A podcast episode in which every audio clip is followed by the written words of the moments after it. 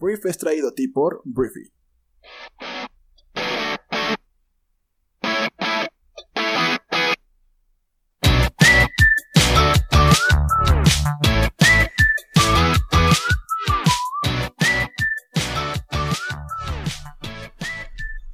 Muy buenos días, muy buenos días, bienvenidos a esto que es el Brief, el programa en el cual puedes escuchar las noticias más importantes del mundo en cuestión de minutos. Yo soy Arturo Salazar, tu anfitrión y uno de los fundadores de Briefy, la plataforma que te prepara para lo que sea, para no hacer rollos, para lo que sea. es una muy buena aplicación. Bienvenidos a este jueves 20 de agosto y vamos a empezar hablando de noticias y vamos a empezar hablando de el más reciente capítulo de la telenovela de Emilio Lozoya y todo lo que está diciendo de los presuntos sobornos que se recibieron en el sexenio de Enrique Peña Nieto y antes también del sexenio de Enrique Peña Nieto cuando este apenas era candidato, porque ayer diferentes medios de comunicación en México pues apuntaron a la cabeza de Enrique Peña Nieto como una persona que recibió por parte de la constructora brasileña Odebrecht 6 millones de dólares o sí, 6 millones de dólares americanos que fueron utilizados para la campaña presidencial del presidente, en aquel entonces candidato, Enrique Peña Nieto. Todo esto, por supuesto, es la palabra de Emilio Lozoya, el exdirector de Pemex, actualmente testigo, protegido del gobierno federal, pues es la palabra de él. Y el señor Emilio Lozoya, pues tiene credibilidad, no, la verdad es que no mucha no tiene mucha credibilidad. Todo el mundo está diciendo que va a decir lo que sea con tal de salir de la cárcel. O hay gente que dice que, pues con tal de salirse con la suya, va a decir todo lo que el presidente de México le diga que diga, ¿no? Entonces, ese es el tema. Todo lo que se hable de Emilio Lozoya por lo pronto son palabras. Son palabras que tienen que comprobarse y la justicia mexicana tiene que comprobar todas las acusaciones que está haciendo. Porque con el caso de Emilio Lozoya, el gobierno federal se está jugando la credibilidad. Si esto no sucede, o sea, si nada de esto es cierto, si Emilio Lozoya está mintiendo, pues se va a ver todo esto como una campaña desde arriba de persecución política para diferentes políticos con fines electorales. Eso así se va a ver. A pesar de que el, el presidente de México, Andrés Manuel, pues dice que el poder judicial es otra cosa, que el poder ejecutivo no tiene nada que ver, al final de cuentas es su administración y se va a ver como que el presidente de México lo único que hizo fue traer a un presunto delincuente para atacar diferentes personas de otros partidos políticos para posicionar al suyo de cara a las elecciones del próximo año. Entonces, más allá de lo que él diga o no, el entendimiento de la población así lo va a interpretar. Entonces, o por lo menos de un sector de la población que no está a favor del gobierno de Andrés Manuel o que tiene sus dudas acerca de quién es un político verdaderamente honesto en estos días. Entonces, ese es el tema de Enrique Peña Nieto, 6 millones de dólares que fueron entregados por la constructora brasileña Odebrecht con la promesa de dar eh, pues contratos multimillonarios a la hora de que fuera presidente de México. Y el otro nombre que también día de ayer es otra vez eh, Ricardo Anaya, ex candidato presidencial por parte del PAN, al cual según Lozoya se le entregaron 6.8 millones de pesos por órdenes de Luis Videgaray. Luis Videgaray es bueno, fue un secretario de Estado en el gobierno de Peña Nieto y ha estado en medio de todo este desmadre. Lozoya ha afirmado una y otra vez que fue Luis Videgaray el conducto y el hombre de confianza y la persona que hizo las negociaciones en nombre del presidente de México. Entonces, hasta el momento Luis Videgaray no ha dicho nada, de hecho afirmó hace algún tiempo, semanas atrás, que él se iba a mantener al margen y no iba a emitir ninguna declaración acerca de todo esto, pero ahí está la cosa. Luis Videgaray, también según Emilio Lozoya, le pidió que entregara 6 millones, 6.8 millones de pesos a Ricardo Anaya para apoyar su candidatura a la gobernatura de Querétaro, que creo que nunca llegó. No, de hecho nunca llegó. También habló de que sostuvo encuentros con Ernesto Cordero en el Four Seasons. Entonces, pues vamos a ver si todo esto tiene pies y cabeza, ¿no? Se supone que eh, Ricardo Naya habría ido a la torre de Pemex, a las oficinas, entonces, bueno, grabaciones, a probar. ¿Sabes? Todo esto va a depender de la prueba. Por lo pronto, esto definitivamente está tomando la agenda nacional, la gente está muy pendiente de esto, pero no hay que descuidar cosas más importantes en estos momentos como lo puede ser la pandemia del coronavirus, la crisis sanitaria, la crisis económica, y vamos a hablar un poquito de eso en este momento. Al día de hoy, porque hace mucho que no hago este conteo, que tristemente ya se normalizó y ya nada más contamos enfermos de coronavirus como si fueran muertos por el narcotráfico y la, delincuencia organizada. Y ahí es cuando yo decía el otro día, pues sí, si nos dan igual ya, o sea, si ya no nos sensibilizamos con los muertos por la violencia, pues creo que mucho menos los muertos por una enfermedad. Eso es algo muy triste que no debería suceder en México, pero que tristemente ha sucedido. Eh, ya suman 58.481 muertes por COVID en México y hay más de medio millón de casos confirmados, 537.031 casos confirmados. Pero más allá del número, más allá de lo mal que hemos hecho en México la chamba de contener esta pandemia, Hemos hablado de vacunas. Las vacunas pues son ya están saliendo, ya están empezando a surgir. Se supone que ya a principios del próximo año tendríamos vacunas, pero hace algunos días hablábamos aquí de una vacuna rusa, una vacuna rusa que se llama Sputnik 5 y el día de ayer el secretario de Relaciones Exteriores Marcelo Ebrard informó que se reunió con el embajador de la Federación Rusa, Víctor Coronelli, con quienes habló sobre la vacuna que ha desarrollado ese país contra el COVID. Marcelo Ebrard dijo que le externó su interés por aplicar la fase 3 para contar con la vacuna a la brevedad posible en México. Y esto pues es una vacuna que ha sido muy cuestionada, puesto que Rusia la ha aprobado antes de que las pruebas cruciales hayan demostrado que es segura y efectiva. Entonces los funcionarios rusos, sin embargo, han descartado dichas preocupaciones y dicen que son los celos occidentales los que están alimentando las críticas a la vacuna, apodada Sputnik 5 en un guiño al lanzamiento por parte de la Unión Soviética del primer satélite del mundo enviado al espacio en 1957. Entonces, bueno, espero Marcelo Obrar que sepas lo que estás haciendo, porque si esta vacuna resulta ser pues algo que no funciona, es algo que pues nos va a salir mal y que incluso la persona que la reciba le va a ir peor, pues eso va a caer directamente en ti. Y sabemos perfectamente, Marcelo Ebrard, que quiere ser presidente de México. Hablemos de otros temas, vámonos a otro país ya. Vamos a hablar de Apple porque el día de ayer Apple se convirtió en una empresa histórica por alcanzar los 2 billones de dólares de capitalización de mercado en la bolsa. ¿Qué quiere decir capitalización de mercado? Quiere decir el valor de una empresa en, una bolsa de valores, en este caso en Estados Unidos.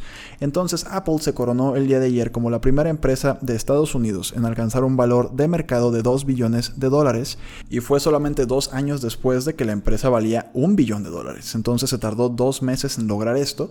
Entonces, en comparativa, la única empresa que lo había logrado anteriormente era la petrolera estatal saudí Saudi Aramco, que pues últimamente ha retrocedido en su valor accionario por el tema del COVID. Entonces, bueno, Apple está resistiendo al COVID-19 e incluso salió reforzada de la etapa de confinamiento en Estados Unidos y Europa, ya que en la primera mitad del año 2020 aumentó su beneficio neto un 4% hasta los 22.5 mil millones de dólares, con una mejora de las ventas del 6%, que lo llevó a ingresar 118 mil millones de dólares. Entonces, entonces, el impulso de ventas de las Macs, de las computadoras, por el tema del home office, ha hecho que pues, las ventas se disparen muchísimo. El iPhone sigue vendiendo muchos aparatos en el mercado.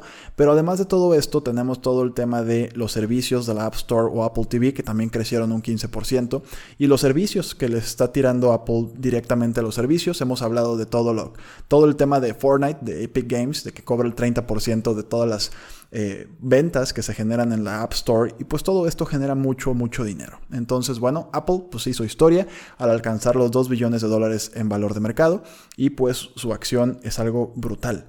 El valor bursátil de Apple ha subido un 60% desde que comenzó el año. Y si cuentas 12 meses desde hasta este momento, hasta este punto de, de, agosto, el incremento es del 120%. Invertir en Apple definitivamente este año ha sido una muy buena elección.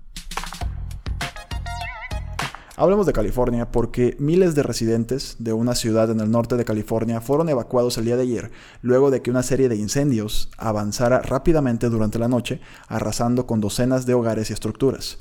El incendio en las afueras de Vacaville, una ciudad de unos 100.000 residentes, situada cerca de la capital del estado Sacramento, forma parte de una serie de incendios que han quemado cerca de 20.200 hectáreas en los últimos días en tres condados. Entonces California sigue teniendo la misma bronca de todos los años. De todos los años siempre hay incendios, no hay agua, o sea, es un problema que tiene este bello estado muy grave y que tiene que ver por supuesto con el calentamiento global. Hablemos de Airbnb, porque bueno, la empresa de alquileres que no sé si sepas qué es Airbnb, pero te lo cuento. Es una empresa que lo que hace es te permite a ti como propietario de una, de una casa, departamento, cuarto, lo que tengas, rentarlo para que una persona en cualquier parte del mundo pueda rentar ese espacio, ¿no? Entonces, em, es una empresa polémica, pero al final de cuentas la noticia es que Airbnb presenta de forma confidencial su oferta pública inicial en los Estados Unidos. ¿Qué es una oferta pública inicial? Es un proceso en el cual una empresa como Airbnb, Uber, Facebook, etcétera, cualquier empresa que tenga un importante tamaño, decide cotizar en la bolsa de valores de Estados Unidos. Entonces, se espera que, te lo cuento todo esto porque este se espera que sea uno de los debuts de mercado público más importantes del año se espera que sea pues, el, evento principal del año. A pesar de que Airbnb ha tenido problemas brutales con toda la pandemia, le ha ido muy mal. Todavía no se ha determinado la cantidad de acciones que se ofrecerán y el rango de precios para esta oferta pública inicial, pero se espera que la oferta pública inicial se lleve a cabo después de que la Comisión de Bolsa de Valores de Estados Unidos complete su proceso de revisión sujeto al mercado y otras condiciones. Entonces, pues veremos. Se dice que Morgan Stanley y Goldman Sachs Group van a ser los asesores principales conjuntos juntos en su salida a la bolsa y vamos a ver cómo le va. Te digo, no le ha ido muy bien en temas financieros últimamente, pero ese tipo de compañías generalmente tienen el talento para salir adelante. Veremos qué pasa con Airbnb. Hablemos de otra empresa y vamos a hablar de Netflix, porque esto es más bien como cultura general porque Netflix está planeando lanzar un botón de reproducción aleatorio para cuando no quieras pensar qué ver en la tele. Esto te ha pasado a ti tal vez, a mí me ha pasado definitivamente que es tan grande el catálogo de servicios, tantas películas y series que no tengo idea de qué ver. Entonces, según ha podido confirmar TechCrunch, un sitio tecnológico de noticias en Estados Unidos, la compañía ha comenzado a probar este botón de reproducción aleatoria que hará que el propio servicio de streaming elija lo que vas a ver. La elección obviamente no es completamente aleatoria, sino que la compañía o la plataforma más bien sacará información de los títulos que ya has visto o del contenido que tienes guardado en tu lista para ofrecerte un contenido acorde a tus gustos personales. Y también podrá mostrarte capítulos de series que estás viendo o incluso contenido que has dejado a medias en algún momento. Entonces, bueno, a mí me va a servir este botón, tal vez a ti también, y Netflix ya prepara un botón de reproducción aleatorio para cuando no quieras pensar qué ver.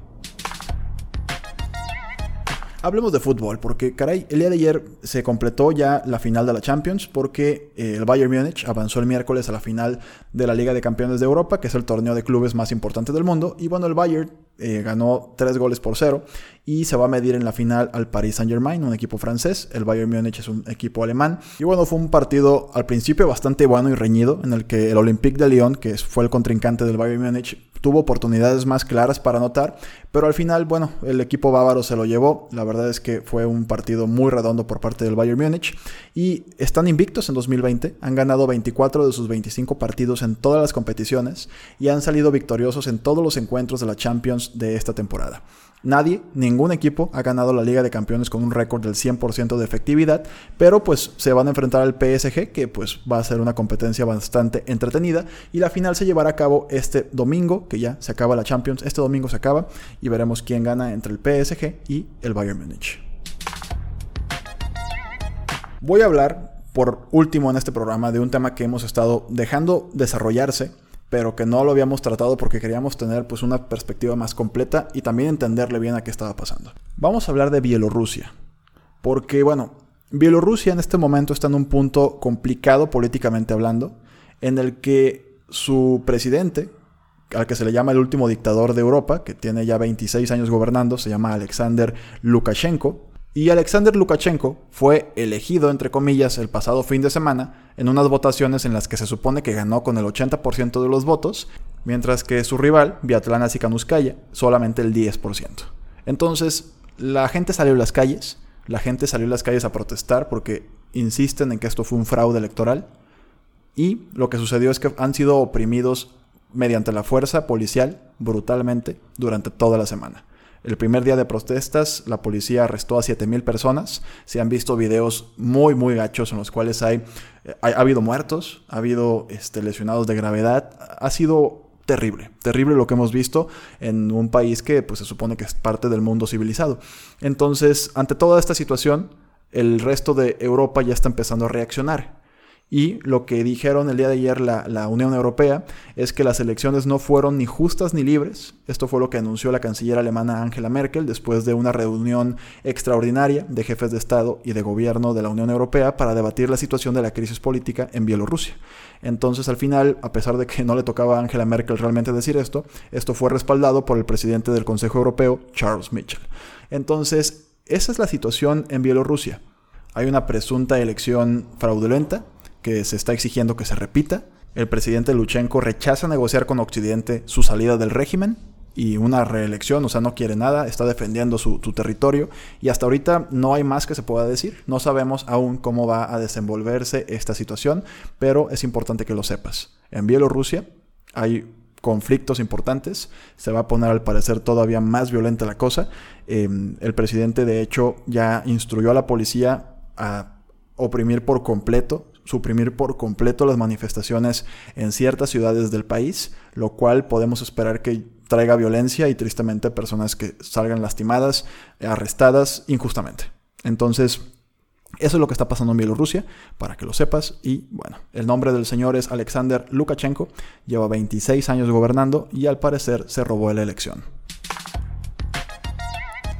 Muchísimas gracias por haber estado en este programa este jueves. Te recomiendo mucho que vayas a Briefy a leer una lectura rápida que se llama Cuatro elementos para contar una buena historia. Te va a ayudar mucho para pues mejorar tu storytelling, tus presentaciones o tus pitches o tus ventas. Es muy buena lectura. Entonces, gracias por estar aquí. Recuerda que puedes suscribirte a Briefy.